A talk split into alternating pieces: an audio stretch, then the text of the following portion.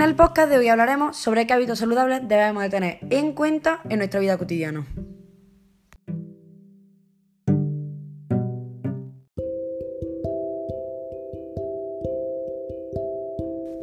Pero, ¿qué son los hábitos saludables?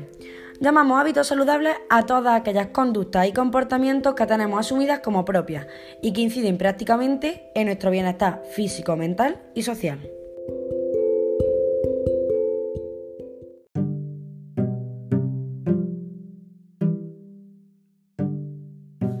Tenemos muchos hábitos saludables. Empezaré hablando sobre una dieta equilibrada, que esta es una alimentación saludable que se rige por incluir todos los alimentos contemplados en la pirámide nutricional, pero en las proporciones adecuadas y en la cantidad suficiente para mantener las necesidades nutricionales del organismo. El valor energético diario de la dieta debe ser entre 30 a 40 kilocalorías por hilo de peso. Los hidratos de carbono deben ocupar un 50 o 55% con no más de un 10% de azúcares simples. Las grasas han de ser un 30% del valor energético total, un 15 o un 20% de grasa monoinsaturada, un 5% de poliinsaturada y no más de un 7 u 8% de saturada. Además, las proteínas consumidas no deben superar el 10% de la dieta. Pero nos hemos planteado que también deberíamos sacar algunos hábitos de nuestra vida cotidiana. Estos son los hábitos tóxicos, como el tabaco, el alcohol y las drogas, que inciden de forma muy negativa sobre la salud.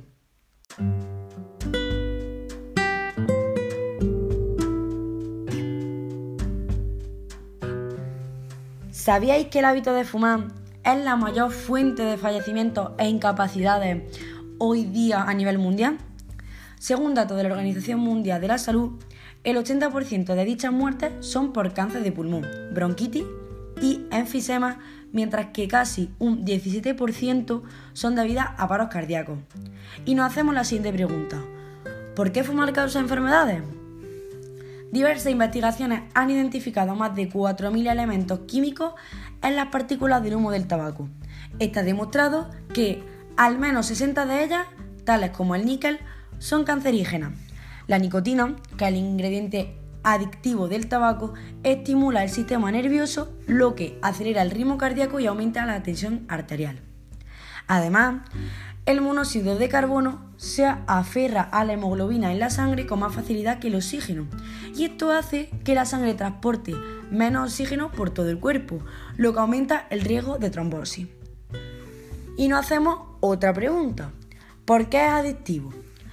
La nicotina es un estimulante que funciona distribuyendo dopamina, que es una sustancia química cerebral que produce sensación de placer.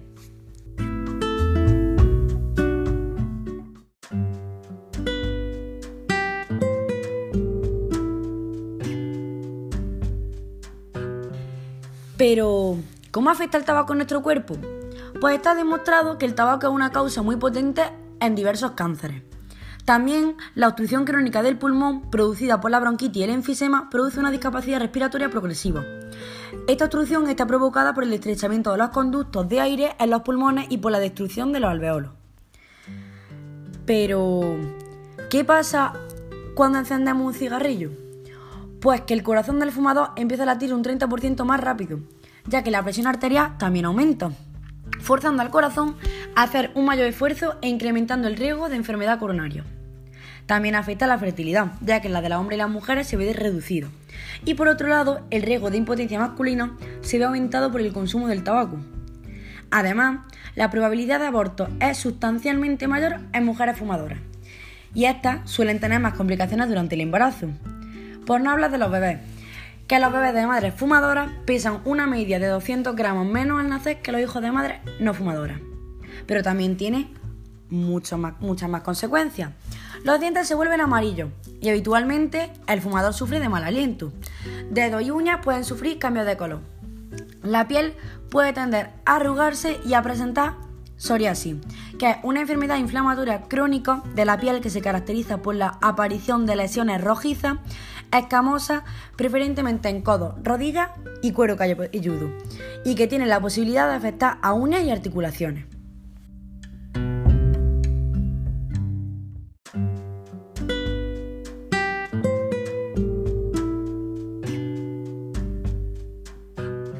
Sabemos que aunque el tabaco es una adicción, no es imposible de dejar. Y nos hacemos la siguiente pregunta. ¿Qué ocurrirá cuando dejamos de fumar?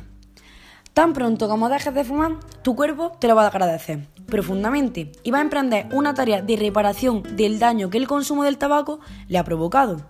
De este modo comenzará una serie de cambios en beneficio de tu salud. A las 8 horas, los niveles de oxígeno en la sangre vuelven a su estado normal y los de nicotina y monóxido de carbono se reducen a la mitad. A las 24 horas, el monóxido de carbono abandona el cuerpo y los pulmones empiezan a expulsar las mucosidades. A las 48 horas, la nicotina ha desaparecido. El gusto y el olfato mejoran notablemente. A las 72 horas, respirar se hace mucho más sencillo, ya que los bronquios se relajan y se incrementan los niveles de energía. De 2 a 12 semanas, la circulación sanguínea mejora. De 3 a 9 meses, la tos, los pitidos y los problemas de respiración mejoran, ya que la función pulmonar se ha incrementado en algo más del 10%. En un año, el riesgo de paro cardíaco se reduce a la mitad con respecto al riesgo del fumador. En 10 años, el riesgo de cáncer de pulmón también se ve disminuido a la mitad comparado con el mismo riesgo que sufre el fumador. Y en 15 años el riesgo de paro cardíaco se reduce al que tiene una persona que jamás haya fumado.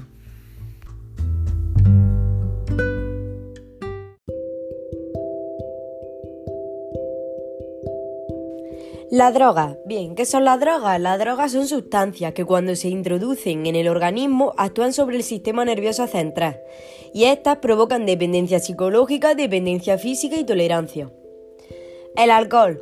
El alcohol es una droga que deprime el sistema nervioso central, es decir, que lentece las funciones del cerebro. El alcohol afecta las capacidades de autocontrol, por lo que puede confundirse con un estimulante produce una serie de efectos perjudiciales para la salud, como por ejemplo la dificultad al hablar, la dificultad para asociar ideas, el aumento de la sociabilidad, etc.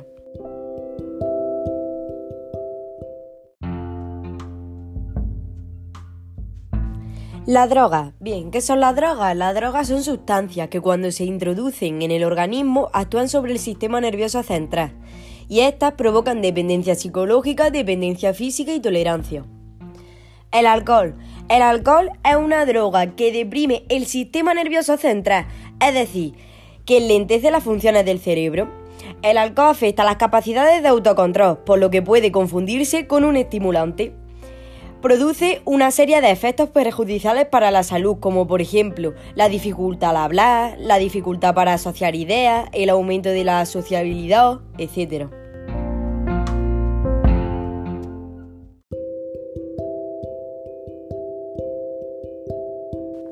La higiene. Una higiene adecuada evita muchos problemas de salud, desde infecciones a problemas dentales o dermatológicos. El concepto de higiene no solo se refiere a la aseo y limpieza del cuerpo, sino que afecta también al ámbito doméstico.